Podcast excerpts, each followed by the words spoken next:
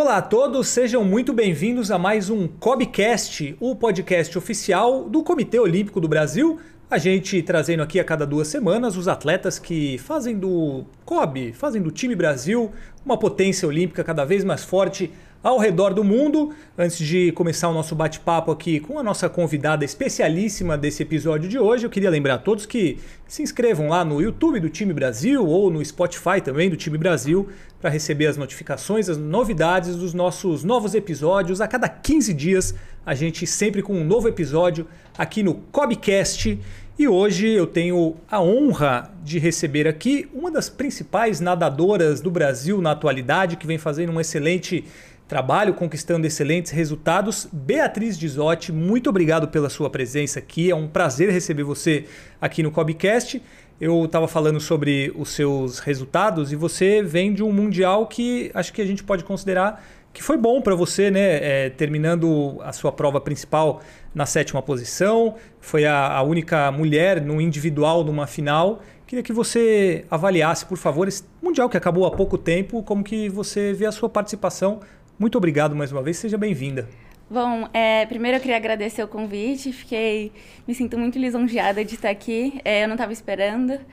E, mas em relação ao mundial, eu fiquei bem feliz, assim, foi um resultado que eu acho que eu já estava esperando, pelo que eu estava treinando, pelo que eu tinha feito no começo do ano, é, início de temporada, mas eu queria ter nadado abaixo dos 16 minutos, que eu acho que é uma barreira que eu tô vindo para que, quebrar. É, achei que fosse vir na final, acabou que na final eu aumentei um pouquinho. Mas, no geral, eu achei que meu resultado no Mundial foi o que a gente estava esperando. Talvez um pouquinho. Faltou um pouquinho para ser perfeito, mas eu fiquei satisfeita. Eu falei da, da prova, mas eu não citei qual é a prova, que é os 1500, né? Isso. Bastante tempo dentro da água, como ela mesma falou, mais ou menos 16 minutos. Eu é... só vou me corrigir porque não é satisfeita, né? Eu fiquei feliz, mas sempre dá para buscar um mais, né? É. Hoje eu tenho mais uma vez a honra de receber aqui também para fazer esse bate-papo comigo com a Bia. Bia, né? Pode ser Bia. Bia. Bia. É, Daniel Takata, que é comentarista do Sport TV, né, do natação, esportes aquáticos, além de tudo aquilo que você faz relacionado à natação. Seja bem-vindo mais uma vez. Muito obrigado por aceitar nosso convite e estar aqui no Cobcast, Cobcast de novo. Ana Marcela Cunha foi o seu episódio, né? É isso mesmo. Então, Obrigado. Mantivemos o alto nível aqui. Obrigado, Fabrício, pela introdução. É uma honra estar aqui ao seu lado, ao lado da Bia. É, realmente foi a primeira, a primeira participação minha foi com uma atleta que nada a prova de longas distâncias e a gente continua continua nessa, nessa área, né? A Bia é uma especialista em 800 e 1500 e já falando em campeonato mundial, queria comentar justamente isso com a Bia, né? Que você nadou 800 e 1500 lá em Fukuoka. Nas duas provas você melhorou seus tempos, mas deu para perceber ali eh, na, na, sua, principalmente nas suas entrevistas depois da prova, que você gostou da, dos tempos, mas você queria um pouquinho mais, né? Que acho que isso é uma característica muito marcante em você, né? Essa eterna busca aí pela por, por, por mesmo quando você faz as suas melhores marcas, né? É, como é que você é, administra isso é, nos treinos? Você é uma nadadora que treina muito, volu muito, muito, muito volume, né? Você, você também costuma nadar muito bem é, nas fases de treino pesado, porque esse ano você, você chegou a bater recordes brasileiros, né? Recorde brasileiro dos 1.500 nadando, é, nadando é, competições fora daquelas que são as principais, né? Então eu queria saber como é que você se preparou para esse mundial, como é que foram, como é que você é, como é que você estipulou seus objetivos e como que foi o período pós-mundial, né? Se você tirou férias, se você já voltou a treinar, os seus objetivos é, para agora, os Jogos Pan-Americanos, Olimpíada no que vem. Eu terminei as minhas provas bem, foi o que você falou, sempre com aquele gostinho de quero mais. E mas eu acho que são todas as provas assim. E eu acabo levando um treino de cada vez.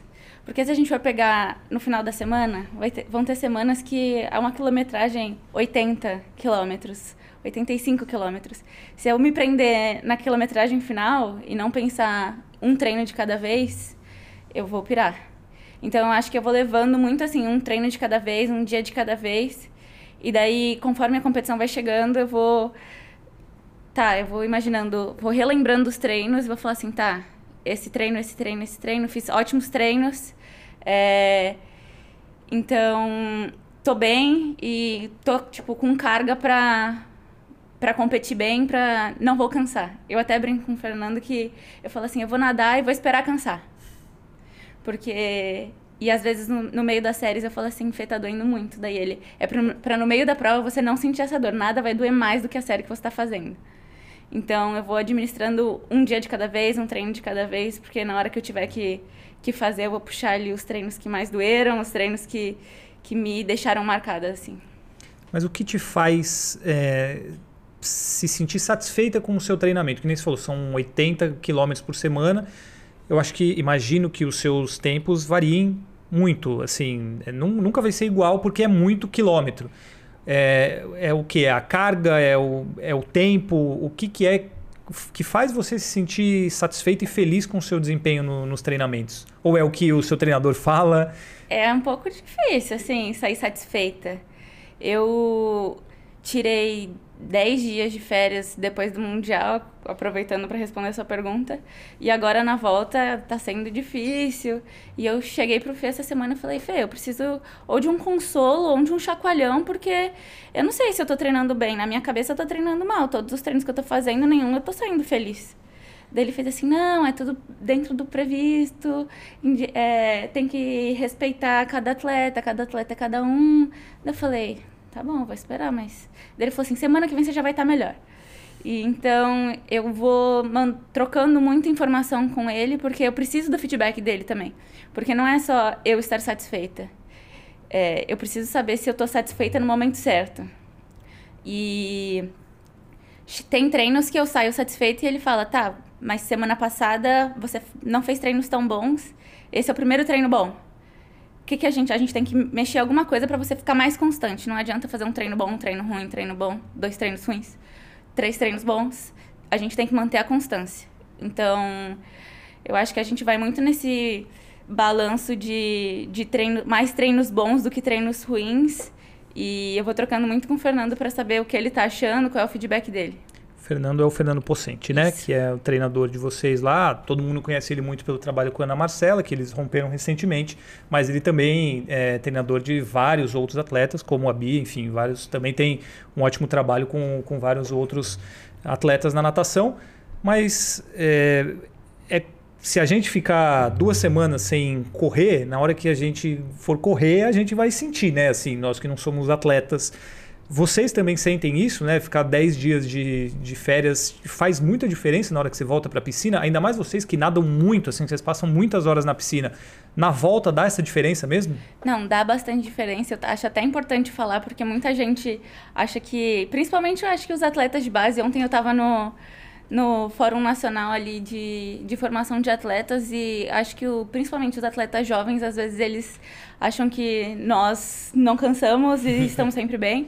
Mas acontece e é uma coisa que a gente tem que se acostumar. Eu acho que eu nunca vou me acostumar, eu tô falando aqui, mas é, é dar tempo ao tempo. A gente vai voltar e ter paciência, porque vai acontecer assim. É, eu, tem gente que fala que um dia que você fica fora d'água, você já já você perde já sensibilidade, bastante, né? é. É. E essa questão de você ser uma atleta que treina um volume de uma metragem muito alta, eu lembro que no Campeonato Mundial, né, na, principalmente na sua prova na eliminatória, né, que foi a prova que você bateu o recorde brasileiro, a gente estava lá na transmissão do, do Sport TV, aí analisando as suas parciais, a cada uhum. 50 metros, porque os 1.500 são 30 piscinas de 50 uhum. metros, né? Aí tirando as, as primeiras e as últimas, né, que são os primeiros 100 metros e os últimos 100 metros, que são aqueles, aquelas parciais que são um pouco mais, mais fortes, né? Você manteve a, a constância de maneira impressionante, assim, né? A, a, a pior parcial foi 32,4 e a, e a melhor foi 32,09, se não me engano. Foi, uhum. foi, foram, foram menos de 3 décimos, assim, 3 décimos de diferença entre a melhor e a pior parcial. Né? Como é que é o treino para você manter essa regularidade? Né? Tudo bem, tem um treino para você ter a resistência para nadar a prova inteira, mas é o treino para você manter a constância, que é muito importante uma prova dessa. A gente faz bastante série, principalmente perto da competição, é, variando os intervalos e mantendo a metragem. Por exemplo, séries de 100 e daí vai o intervalo vai caindo e eu tenho que segurar aquela média.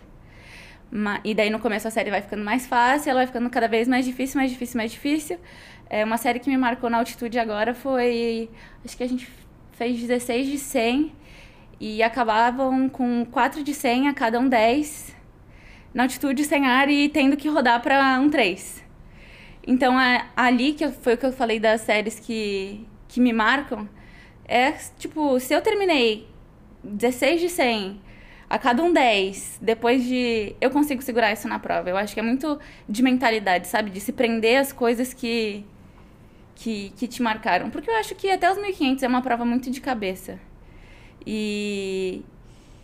E aquilo que. Eu também já falei muito isso de ajustar o erro no próximo 50. Eu já. Eu acho que quando eu dei 32,4, a outra parcial era sempre mais baixa.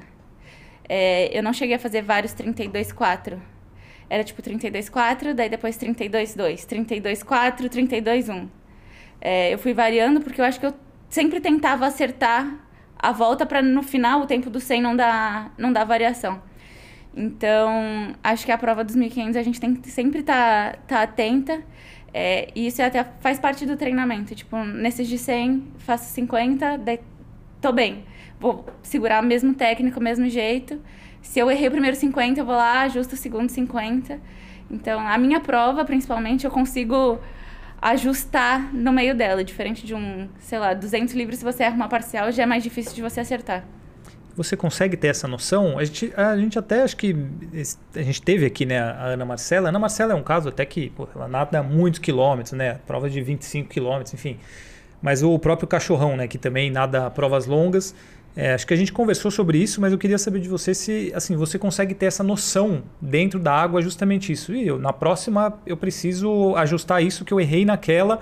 Você não está só na piscina batendo o braço, batendo a perna e ali você tem na cabeça também a consciência do que você precisa melhorar dentro da própria prova. Você consegue fazer isso? É, principalmente virada, entrada e saída de virada é o que eu fico muito presa nisso e acertar minha frequência. Às vezes você vira e você fala assim, puta que. Virei muito perto, não virei muito, muito longe.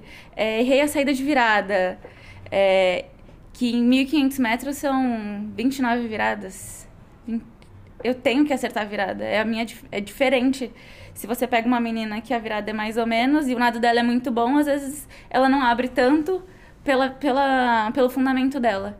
Então, é uma coisa que eu até brinco com a Mafê, que o Fê colocou ela para treinar umas semanas com fundo. E durante o treino eu falava assim, eu tenho que melhorar minhas viradas, porque eu entro na virada junto com a Maria Fernanda, a Maria Fernanda sai do meu lado, ou se não sai na minha frente. E eu até brinquei com ela, falei assim, ai, Mafê, ainda bem que você treinou comigo, porque a gente treinou virada junto. Porque no final essas, esses detalhezinhos vão dar muita diferença. Agora, isso até é uma que você, como um especialista, pode ajudar a responder. Você estava falando sobre a, a prova dela, né, dos 1500, que foi muito constante, né? Tudo que ela fez e você terminou na sétima posição no Mundial, que é um resultado excelente. Pô, sétima melhor do mundo na, na sua prova é um resultado incrível. Mas o, no que, que você precisa melhorar para chegar ali na região dos medalhistas? Você consegue saber o que você precisa melhorar? Assim, é, é possível ter, a partir do princípio que você fez uma prova boa e tão constante como essa, é o que? É ser mais rápido, é ser ainda mais constante, é melhorar as viradas, enfim, você sabe o que, que você precisa melhorar para estar tá mais perto daquele pelotão ali, dos quatro primeiros e brigar pela medalha? É, eu vou até abrir uma coisa do meu pós-prova, que eu saí dos meus 1.500 da final e eu cheguei pro Fê, eu falei, Fê, é, não, eu não posso estar, tá, eu não consigo estar tá triste com o que eu fiz, porque é a minha segunda melhor marca da vida, mas e daí quando eu falei o mais, eu já comecei a chorar. Eu falei, eu tô com muita raiva, eu tô muito brava. É, e daí ele falou assim, calma, a gente já, eu já consegui pegar o que, você, que a gente precisa melhorar. Porque ali depois da prova a gente não consegue, a gente só quer saber o porquê que não, que não rolou. E nas nossas reuniões a gente chegou à conclusão que falta força, que a gente vai focar em treinamento de força, é, porque a resistência eu tenho. E ele falou assim: sua frequência, minha frequência é um nado 1500 com frequência de 45, 46. Se eu subir, minha se eu subir mais minha frequência, não tem mais para onde ir. Então ele falou assim: a gente tem que ganhar força para você não perder frequência, para daí sim você vai conseguir é, se deslocar mais com maior velocidade. Então foi muito pontual e agora a gente está trabalhando isso dentro e fora d'água com, com o treino da musculação, com série de paraquedas, mas é, a gente conseguiu, o Fernando conseguiu pontuar exatamente o que ele acha que falta e estamos trabalhando nisso. É, assim, eu, eu, eu particularmente, assim, não tenho dúvida, assim, que você ainda tem margem para melhor, assim, para baixar dos 15 dos 16 minutos e até baixar bem, assim. Porque eu lembro que em 2000, o ano da Olimpíada, né, 2021, é, você entrou naquela, naquela temporada, se não me engano, o seu melhor tempo oficial era 16,43. 16,43. Né? É. Você é uma enciclopédia dos números, hein? Você tem, inclusive tem, né, toda a sua questão de estatística. É, Daniel Takata é um estatístico da natação como poucos no mundo, né? Então, por isso que ele está trazendo grandes números aqui com é, abrilhantando este bate-papo com as suas estatísticas. Ah, não, mas eu estudei, estudei para vir para cá. Ah, tudo bem, mas está tá tudo na sua cabeça e nas suas anotações. e, então você entrou com 16,43, aí você pegou o índice, que era você fez 16,22, né? É. Você, você, melhorou bastante a sua marca e não parou de melhorar. Então, se você, se a gente for comparar por esse aspecto positivo, você melhorou mais de 40 segundos em pouco mais de dois anos, uhum. né? É, ou seja, é uma você não parou de evoluir, você continua evoluindo. Então, eu queria saber assim, como que como que você conseguiu evoluir tanto em um período de, de tempo relativamente curto assim? Foi o fato de você se dedicar mais à prova dos 1500, porque você também sempre nadou outras provas, né, 200 borboleta, 400 medley, mas foi o fato de você se dedicar mais aos 1500, foi um programa específico de treinamento que você também mudou de clube, mudou de treinador, né, uhum. nesse período. O que que foi assim? a que você atribui essa melhora? É vamos por etapas de queda de tempo. Uhum. É, em 2019, no começo de 2019, eu fui para os Estados Unidos, passei seis meses lá. Eu voltei 10 quilos mais pesada, fora de forma. E Você estava treinando lá? Estava treinando lá. E quando eu voltei, foram seis meses que eu usei para voltar à forma, digamos assim. É, e quando acabou o ano, começou a pandemia, e nesse final de ano, começo barra começo de ano, não tinha chance alguma de eu me classificar para os jogos. E quando a gente parou de treinar, eu falei, bom, eu tenho a Olimpíada foi adiada, eu tenho um ano para entrar em forma para para nadar tempo que eu tenho que nadar. Então eu treinava, fazia, eu treinava personal, fazia personal dos meus pais duas vezes por dia. E pedalava, às vezes não conseguia entrar na piscina do prédio, só fui conseguir entrar na piscina do prédio lá com, a, com abaixo assinado mais pro final, mas eu tava, tipo, não parei em nenhum momento. Então, quando eu voltei, eu já tava melhor do que no final do ano. Já tava mais leve, já tava. Eu acho que eu botei na minha cabeça, tá bom, vamos treinar para isso. E, se eu não me engano, foi em março que, no março do ano seguinte, de 2021, a gente teve uma tomada de tempo no CTE que eu já nadei para pro índice. E daí eu falei assim, tá bom, agora eu só tenho que, que pensar direitinho no que, no que fazer na hora certa em aplicar tudo que eu tô treinando pra, pra fazer isso na seletiva. Na seletiva deu 16, 22. E daí no final do ano eu troquei de, de, de clube, troquei de técnico, vim treinar com Fê. E eu acho que eu já tava com essa mentalidade na cabeça de o meu resultado dos jogos não foi o que eu queria. E eu meio que dei um basta. Falei, não vou mais para nenhuma competição para participar. É, não existe mais. Estou indo para um Jogos Olímpicos para participar. Estou indo para um Mundial para participar. É, pro que eu sonho, pro que eu quero, é muito pouco ir para um, uma competição internacional, representar o Brasil para participar. Chega até ser. Ai, treinei tanto para participar. Eu quero escrever minha história, eu quero botar meu nome ali. E eu boto isso na minha cabeça, é uma coisa que eu sou muito presa, sabe? E no Mundial do ano passado, eu, quando eu peguei a final, eu liguei pro Fê e daí o Fê falou assim: Você virou para mim e você falou que você não queria mais participar dos campeonatos, então entra na prova não só para participar de uma final. Você já tá dentro de uma final, mas não entra para participar. Entra para dar seu melhor. E eu bati de novo o recorde brasileiro naquela ocasião.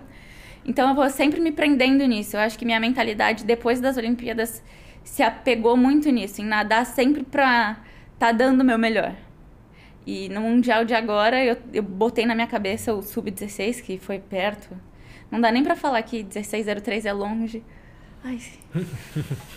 Mas eu me apego sempre no não estou aqui para participar. Eu tô aqui para fazer diferente, para nem que seja diferente para mim, para fazer o meu melhor. E se eu não tivesse dado meu, minha, melhor, minha melhor marca agora no Mundial, na eliminatória, eu não teria pego o final. Uhum. É, eu fui olhar de curiosa a final olímpica dos 1500 e a final desse Mundial foi mais forte do que a final olímpica. De Tóquio. De Tóquio. Então foi um mundial muito forte, mas a minha mãe até brinca, quando você bota uma coisa na cabeça, ninguém tira. Então, eu acho que eu vou daquilo que eu falei no começo de cada competição é uma competição, cada treino é um treino, eu vou me apegando naquelas naquelas pequenas coisas. Você falou que você é, é muito pouco, né? E para participar é muito pouco o que você sonha, o que você busca. O que, que você sonha e busca, então, efetivamente? Se participar, só participar para você é, é, muito pouco, é, é, medalha olímpica, é ganhar tudo que você disputar, enfim, é o que é sonho e o que é realidade também dentro disso que você projeta para você. É, hoje eu, é, é, é, difícil, tipo, falar, botar para fora. É uma coisa que até que eu trabalho com a minha psicóloga. Mas eu me vejo dentro de uma final olímpica e acertando o que eu tenho que acertar, por que não uma medalha olímpica?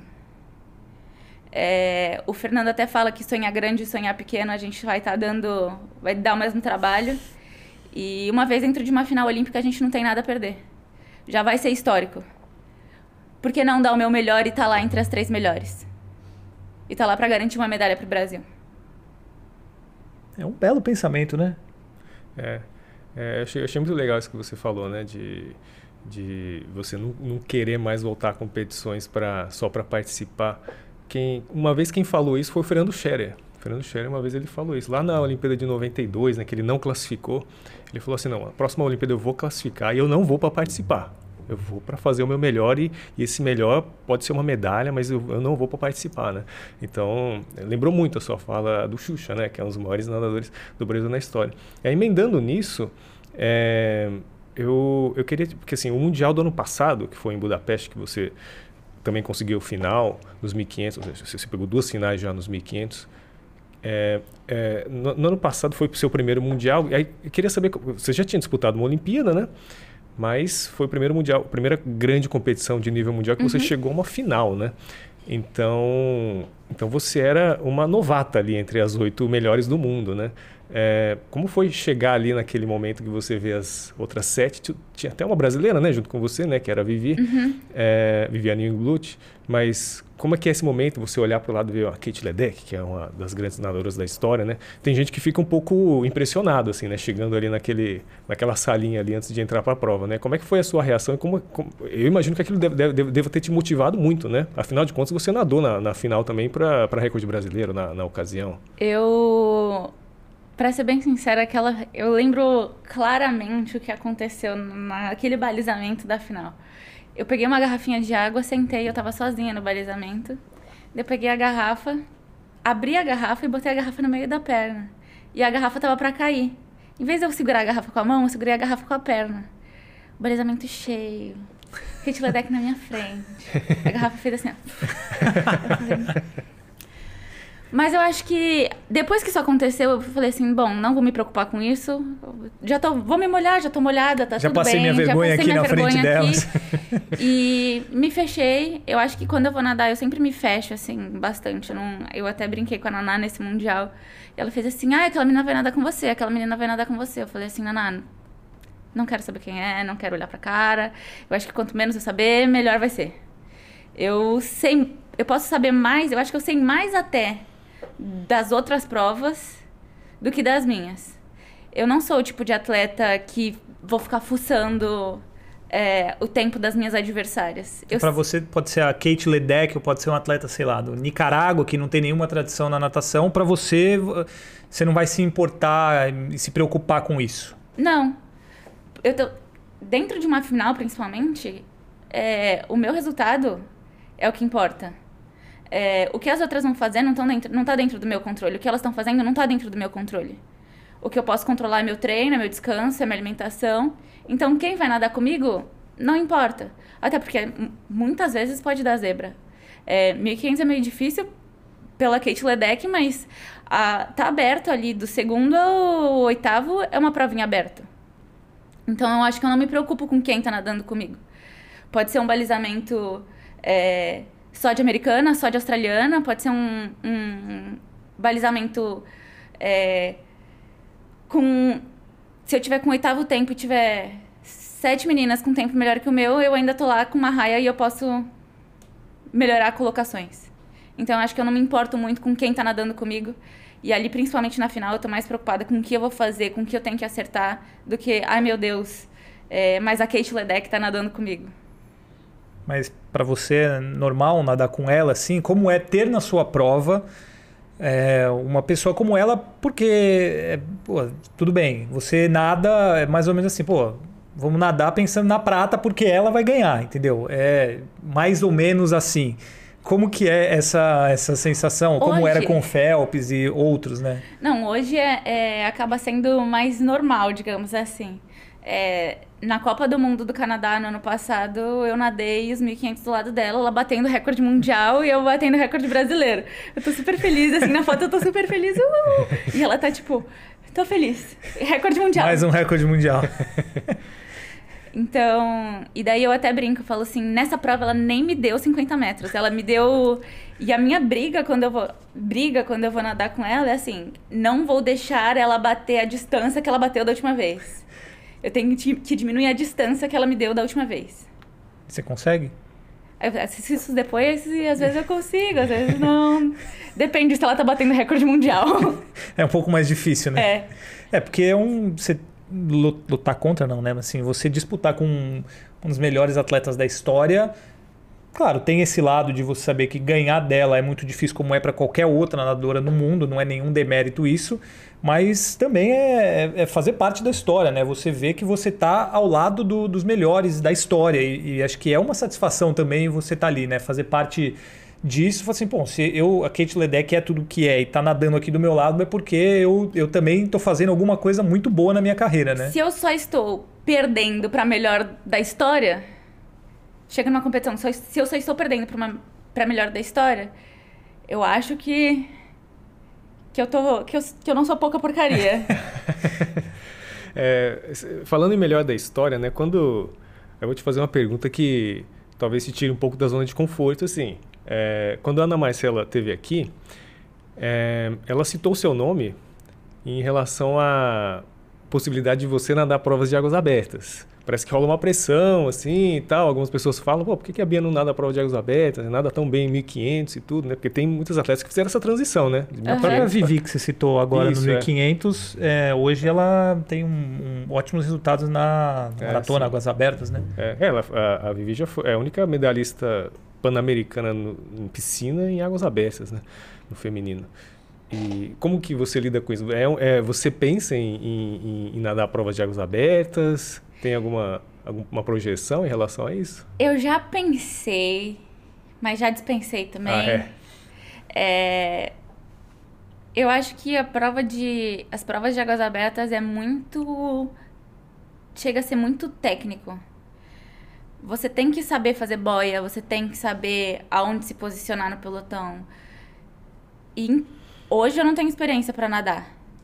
Talvez daqui uns anos eu consiga absorver essa essa, essa experiência que, que é preciso para nadar águas abertas. É, mas hoje, falando, meu foco é piscina e não me vejo nos mares e por aí. Então, mas você falou, eu não. Você tem que saber nadar boia, virar boia, você tem que saber várias coisas. E assim, não é um problema você, em vez de nadar 1.500, nadar 10 quilômetros, por exemplo? Assim, isso não é, um, não é uma coisa que, que seria um problema? Não, Não? Não. Tudo bem? Beleza? eu não me incomodo da metragem. Eu acho que se fosse se fossem 10 quilômetros na piscina, eu nadaria. É? É. Uma boa?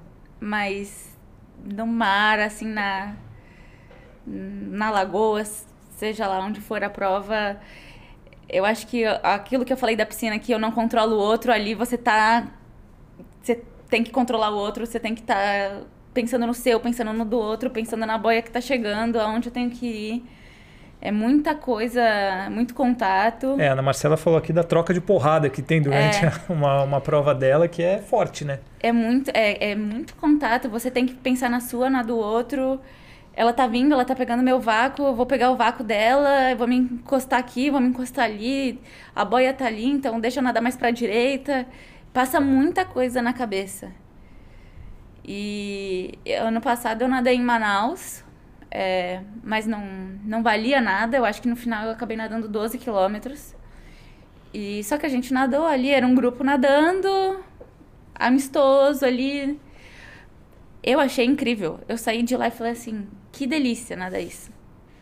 Mas quando você bota pra nadar ali com pra valer com muita gente, tem gente que tá ali na maldade, que quer chegar na frente e vai estar lá na maldade.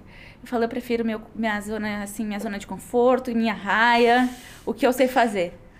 Ah, eu teria preguiça, viu? Nadando 1.500, passar para 5, 10 quilômetros, eu teria preguiça. É, mas é- Você é nadadora por isso, É, né? mas, é, mas essa metragem eles fazem todo dia. Não, não, é, eu sei, mas acho que é diferente do que você ter uma competição ali.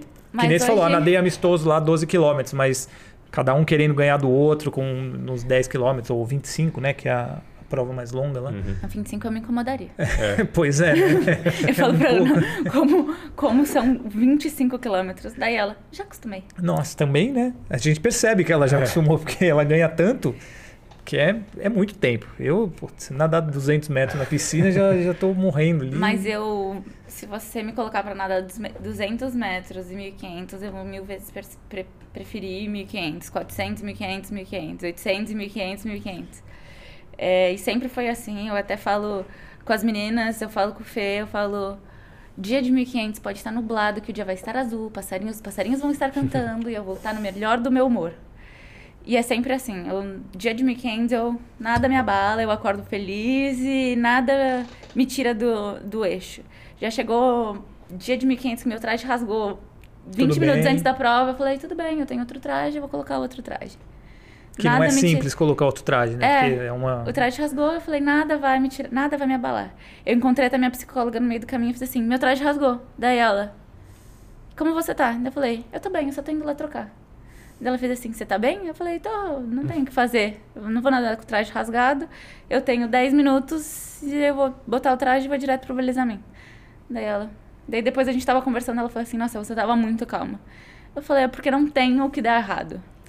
Você citou duas vezes já a sua psicóloga, então isso é a deixa para falar de um assunto que é cada vez mais importante né, no, no esporte brasileiro, mundial, de alto nível principalmente, que é a saúde mental.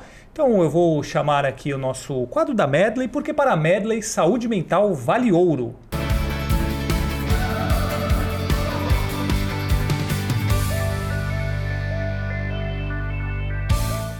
Bia, você falou aí sobre a sua psicóloga já duas vezes. Fala, por favor, a importância de cuidar da saúde mental, trabalhar a saúde mental para obter bons resultados no esporte de alto nível, na sua visão.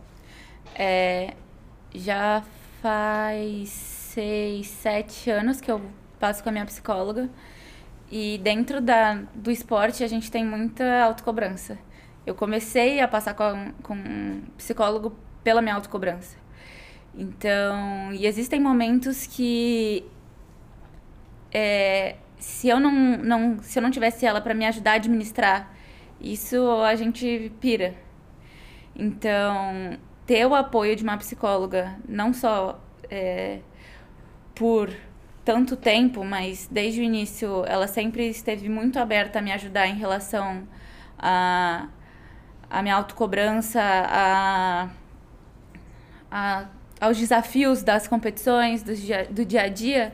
É, eu acho que eu não, não chegaria onde cheguei, não, não traçaria estratégias para estar mais calma durante a competição, para me apegar, para me gerar segurança na hora da competição. É, e fora que só, tipo, eu já escutei muito que muita gente não quer passar com um psicólogo porque não consegue se abrir. Ah, eu não quero passar porque eu não consigo me abrir. É, eu passo com ela faz seis anos e eu acho que no primeiro ano inteiro foi dela me. E aí?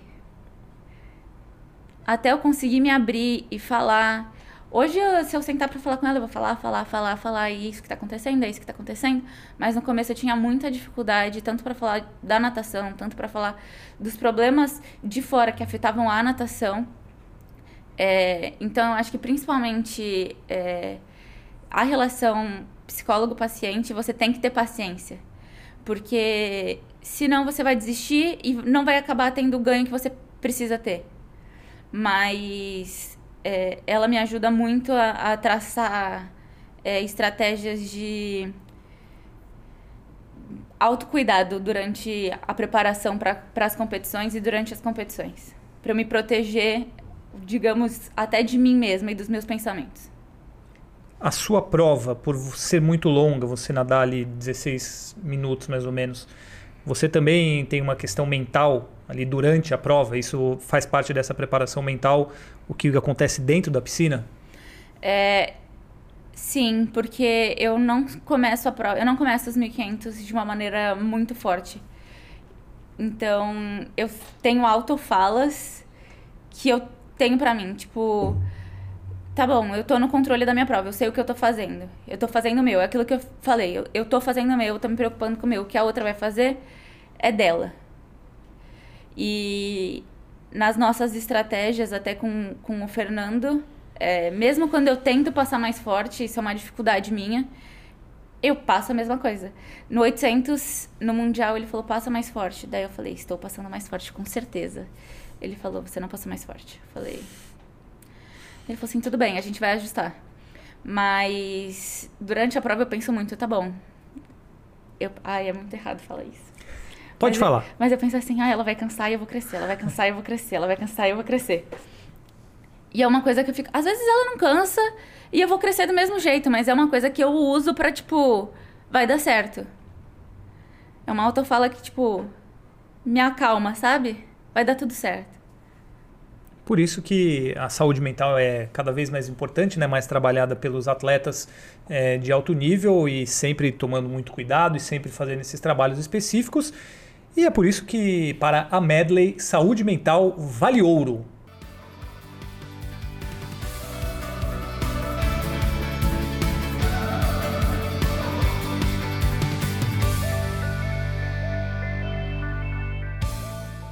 Certo, Daniel Takata? Certo, certo. Está com você agora a bola. é, só uma curiosidade, é, essa, essas falas que você tem durante a prova, você exercita elas durante o treino também? Não. Eu, você não quer treino... que sua amiga de treino canse, né? Só a sua Não, porque no treino eu sei que as meninas do meu lado, elas estão ali me ajudando e elas chegar na frente, elas chegarem na frente no treino, vão tá me elas vão estar tá me ajudando e não não vai me atrapalhar. Não vai ser, eu não vou perder. Sim. Não, não tem a perdendo. competição ali, né? É. Competição sempre tem. Ali no nosso não, não, grupo é claro. é só competição. ah, não, é isso.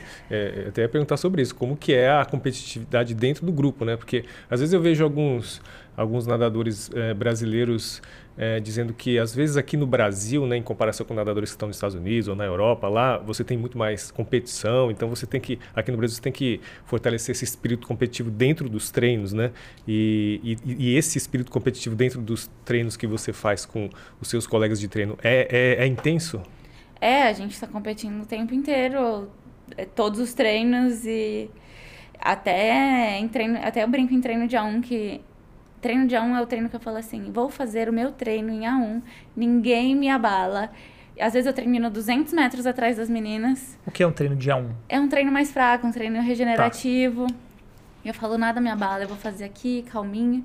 Porque se eu entrar assim, tem que ganhar, tem que ganhar. Eu não vou estar tá fazendo meu ritmo, e daí eu falo, não, eu vou fazer. Porque o A1 delas é mais forte que o meu. E eu boto na minha cabeça assim, a um eu não vou tentar ficar com elas, porque senão eu não vou estar tá respeitando o meu, o meu ritmo. Mas é competição o tempo inteiro e é um grupo muito competitivo. As meninas, os meninos, a gente está o tempo inteiro é, competindo, mas acaba sendo uma competição bem saudável. Sai todo mundo ganhando. É até uma coisa que eu estava conversando, eu acho que foi até com o Fernando, que por mais que a prova principal de cada um não seja a mesma, em algum momento a gente vai se encontrar. Então, eu encontro a Gabi no 800, a Gabi encontra a Maria Paula no 400, a, no, a Maria Paula e a Mafê no 400, daí que, que se encontram no 200, que encontram a Naná no 200. Então todo mundo tem, tem conexão. A Naná é a nossa atleta mais veloz, mais velocista, e eu sou mais fundista, então ali no meio todo mundo vai acabar se encontrando. Como que você começou a nadar? Foi bem cedo, né? Foi com Foi. dois anos, não foi alguma Aham. coisa assim? Foi porque, obviamente, não foi uma escolha sua aos dois anos, né? Mas fala um pouco sobre o seu começo na natação e aí você, quando você já tinha ali uma consciência, você pensava, não, quero ser nadadora. Como que foi o seu começo na natação? É, meus pais me colocaram na natação porque minha mãe tinha muito medo de me afogar. Então ela falou assim, se ela soubesse se salvar, não, pelo menos boiar, eu já fico mais calma. E desde os dois anos eu sempre fui pra natação e às vezes eu não queria e minha mãe falava assim, não, você vai. Nunca foi é, uma questão de assim, é, não vai, ela não quer ir, ela não vai. Era mais por questão de sobrevivência. Ela está indo por sobrevivência. E mas foi um esporte sempre que eu me, me conectei muito. Meu pai lutava judô, meu pai fazia judô, meu irmão também, e eu fui tentar fazer uma aula de judô, fiz duas aulas, eu falei, isso não é pra mim, eu quero, mamãe, quero nadar. Eu devia ter uns cinco anos, quatro anos. É, mas a natação sempre foi o que brilhou meus olhos. E com seis anos eu entrei na equipe de treino da academia que eu, que eu aprendi a nadar. E passaram, eu acho que passando seis meses, sete meses, eu não sei direito o período que eu fiquei ali. Mas depois, logo depois eu fui pro Corinthians. E daí eu fiquei oito anos. E foram oito anos do pré-mirim ao juvenil 1. Mas sempre muito. Eu até falei isso com lá em casa esses dias que eu falei assim, eu sempre levei a natação muito a sério. Depois que eu entrei, depois que eu virei, sei lá, petis, até no mirim eu levava muito a sério. Eu sempre fui muito competitiva, eu nunca quis bater at atrás. Então era assim, eu não posso me machucar porque eu não posso perder treino, porque eu não posso perder. E quando a gente é mais novo, eu acho que menino e menina é bem parecido o treino. Então, eu tinha uns amiguinhos, assim, que treinavam comigo. Eu falava assim, eu não posso perder dele, eu não vou perder dele. E eu sempre queria bater na frente. Então, eu sempre é, levei muito a sério. É, é claro que dentro da, da faixa etária, mas sempre muito a sério. E... Mas eu acho que a minha virada de chave mesmo, de falar agora mudou, foi quando eu saí do Corinthians e fui pro SESI, que eu comecei a treinar com adulto. Eu falei assim, tá bom, agora eu não treino mais com categoria. Com quantos anos? Eu tinha 16. Eu falei assim, agora não é mais categoria, agora eu tô competindo com adulto. E daí foi no meu primeiro, tive meu primeiro Maria Lenk, que foi coincidiu com a seletiva olímpica de 2016. E daí que eu comecei a levar mais mais a sério. Eu tive períodos de querer parar de nadar, que foram algumas vezes. É, mas aqui foi o quase, quase, foi no final de 2018, no meio de 2018, assim, que eu virei pro meu pai e falei, "Hum, não sei se, se eu tô querendo. E foi Aí naquele... você tinha uns 17 anos? Tinha mais- 18. 18. É, eu falei, não sei se eu tô querendo. Eu tava vendo meus amigos indo pros Estados Unidos, começando a prestar vestibular. Daí eu falei, ai, será que a natação é o que eu quero pra minha vida? Daí eu sentei pra conversar com meu irmão, meu pai falou pro meu irmão conversar comigo, daí meu irmão falou assim, Bia, eu acho que com a natação que você tem, você consegue ir pros Estados Unidos com bolsa. Não gasta, não gasta, entre aspas, sua natação assim. Você viveu pra isso. A não vi- sua joga vida fora a sua inteira. natação. É, você passou a vida inteira fazendo isso, usa isso a teu favor. Nem se for uma- fazer uma faculdade fora. Eu sei que em seis meses eu arrumei toda a papelada, fiz entrevista com faculdade. Eu arrumei tudo, eu acho que foi meu tempo recorde, assim. É, fazia inglês de segunda a sexta e eu fui. Fiz tudo, tudo sozinha, tudo que você pode mais, possa imaginar, eu fiz tudo sozinha e Foi fui. mais recorde do que você tem na piscina. Nossa, juro, eu fiz tudo que eu tinha que fazer. é, arrumei documentação, traduzi, mandei traduzir documento escolar, porque tem que ser oficial. E eu fui. Nessa minha ida para os Estados Unidos, foram, eu acho que exatamente cinco meses. Não completaram seis meses. Ia completar. Completaram cinco meses exatos, eu acho. E no primeiro mês foi muito bom, foi muito tranquilo. É, a gente não estava estudando ainda, então eu estava conseguindo focar na natação 100% ali. E daí as aulas começaram. E a galera, eu falo pela minha realidade, pelo que eu, pelo que eu vivi. Mas eu, o pessoal acha que é muito fácil ir para os Estados Unidos estudar. Só que não é, tipo, você acorda de madrugada para treinar 7 horas da manhã, você passa a madrugada estudando porque no dia seguinte você tem prova, daí você tem que sair correndo de uma aula para ir para outra. E não é no mesmo prédio, às vezes você tem que atravessar a faculdade para ir para ir de uma aula para outra. Eu tinha que pegar ônibus para ir de uma aula para outra. Qual faculdade era? É Miami, Ohio. Eu tinha que pegar um ônibus para ir de uma faculdade para outra, para ir de um de, uma, de um prédio para o outro. Eu não conseguia fazer o trajeto a pé. Se eu fosse no trajeto a pé, eu chegava atrasada na aula. Então era uma correria. E daí chegou um momento que eu sentei e falei assim: eu não tô conseguindo fazer nenhum, nem o outro direito. E daí eu botei na balança, é, vim pro Maria Lenk, eu cheguei, pra, eu cheguei a vir pro Maria Lenk, treinando mais ou menos, estudando mais ou menos, que como eu falei que não tava conseguindo fazer nada direito, eu dei meu melhor tempo da vida dos 1500. E daí eu falei, abaixei, eu, se eu não me engano, eu dei 16,46. Eu acho que eu abaixei, eu abaixei 6 segundos. Eu falei, se mais ou menos, se eu tô fazendo mais ou menos, não tô me alimentando bem, não tô treinando bem, é, não tô descansando bem, eu consegui abaixar 6 segundos, se eu botar a cabeça na água, fazer as coisas do jeito certo, vai dar certo. Eu falei assim, eu acho que eu consigo, não sei se pra Olimpíada, pra essa Olimpíada, mas pra alguma Olimpíada eu consigo ir. E daí eu falei, virei pro meu pai e falei, pai, vou voltar.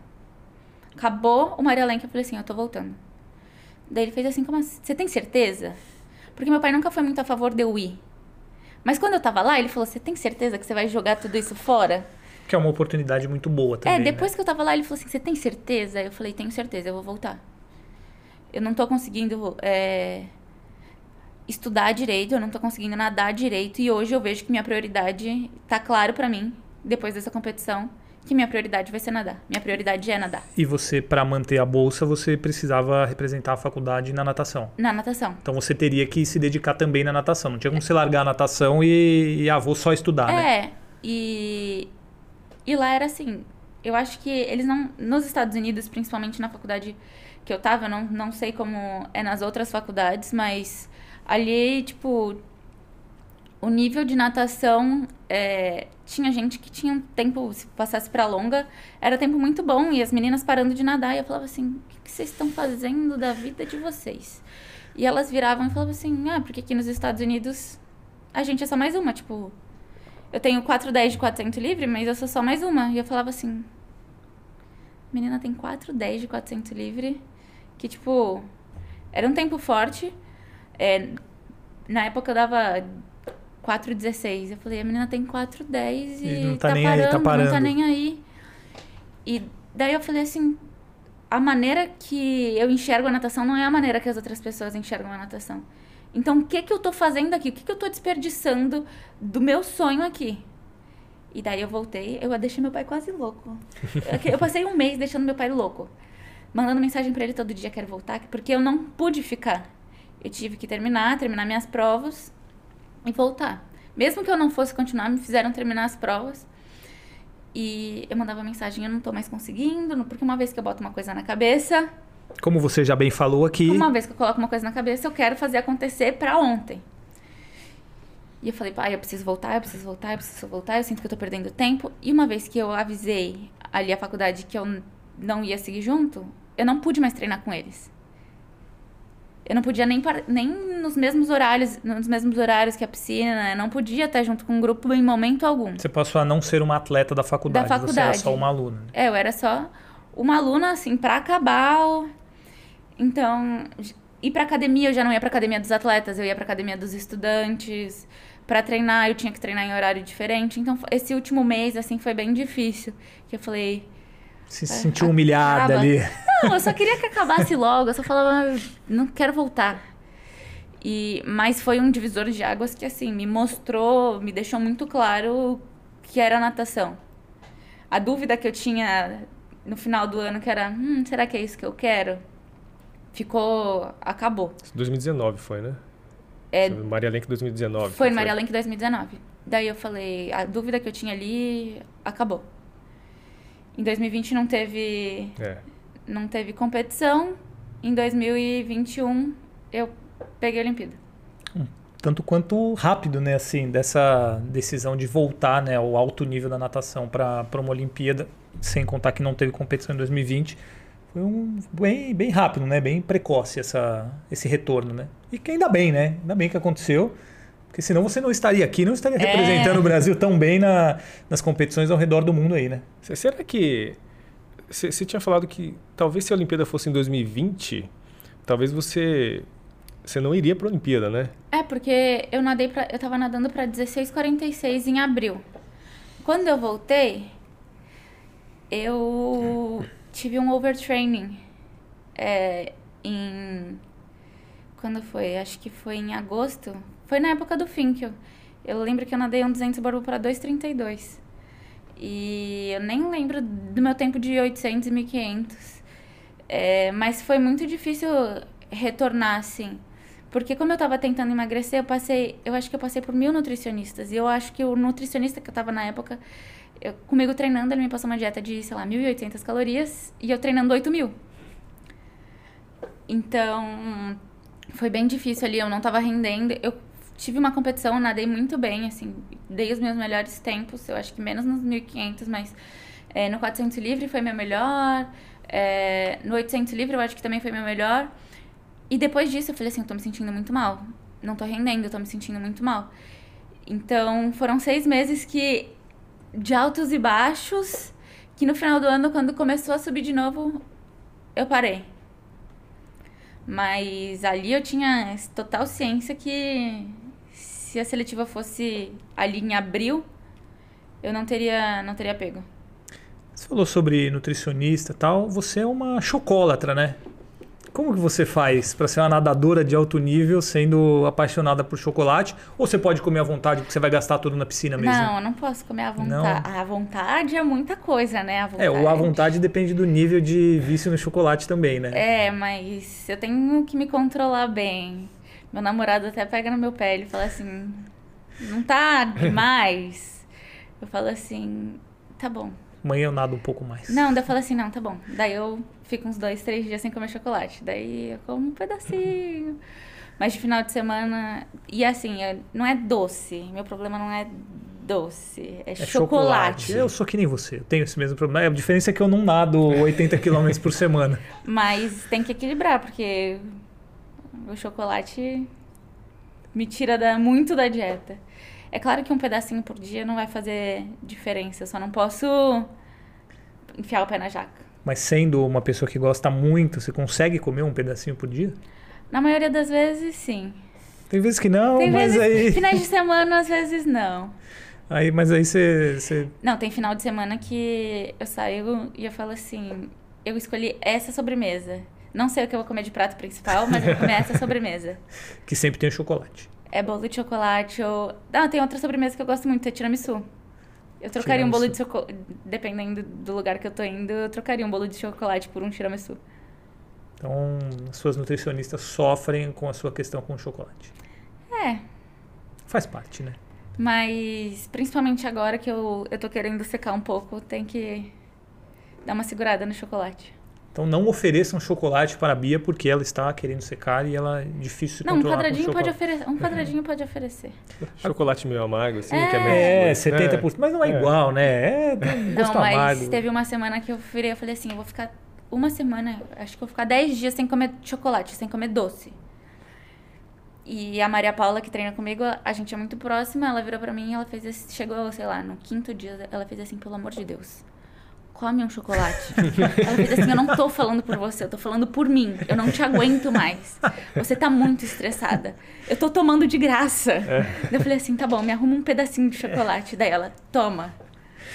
E deu Daí- certo. Não, deu certo. Daí ela fez assim, tá vendo? Seu humor tá melhor, você tá até dando risada agora. É, tá, tá vendo? Não é só uma questão de saciedade, né? Tem um componente também que ajuda na- no seu prazer, né? Bem-estar, É. né? Agora, a gente está conversando aqui há exatos 54 minutos, e inclusive estamos nos encaminhando para o fim, e tem uma coisa que está prendendo a minha atenção e eu preciso te perguntar. Você tem uma tatuagem que é escrito cheia de manias.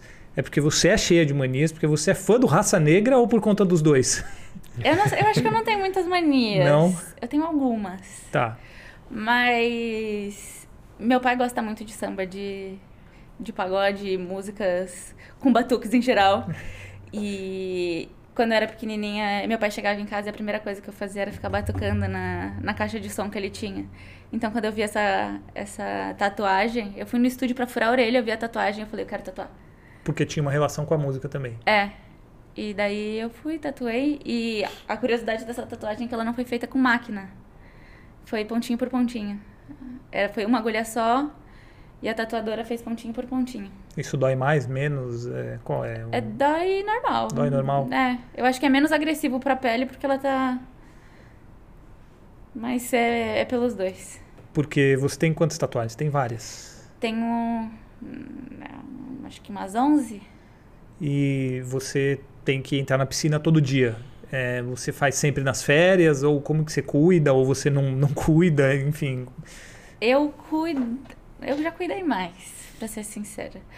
As últimas duas que eu fiz foram o coração e o cavalo marinho que eu fiz agora nas férias.